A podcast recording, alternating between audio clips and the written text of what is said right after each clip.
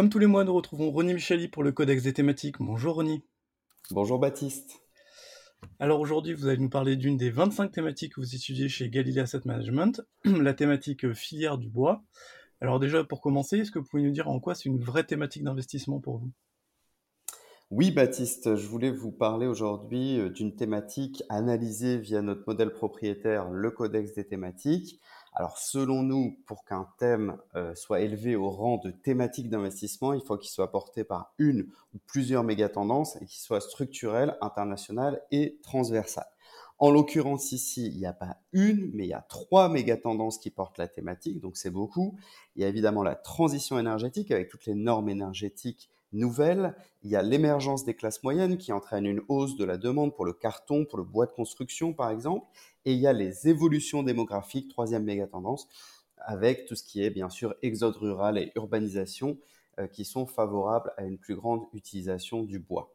Euh, donc c'est une thématique très large et elle concerne tous les acteurs qui cultivent, qui coupent, qui transportent, qui transforment, qui commercialisent, qui recyclent ou qui détruisent le bois. Alors boursièrement, selon vos indicateurs, comment ça se présente? Alors selon nos indicateurs thématiques, euh, qui nous permettent finalement de mesurer le potentiel boursier d'une thématique. On a des performances.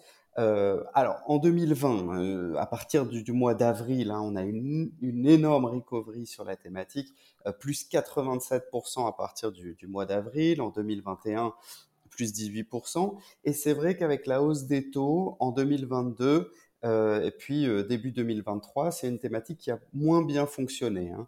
Euh, on est sur du moins 15% en 2022, très timide hausse depuis début 2023 avec plus 1,5%.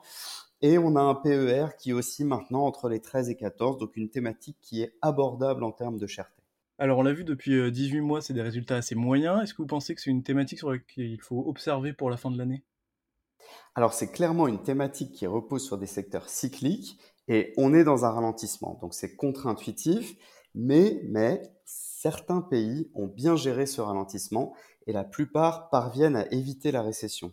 Donc pour ceux qui pensent comme nous que l'on arrive sur un plateau concernant les hausses de taux et qu'on anticipe même des baisses pour 2024, c'est clairement une thématique sur laquelle il faut commencer à construire une position en cette fin d'année 2023 et continuer début 2024. Merci beaucoup Ronnie. Merci Baptiste.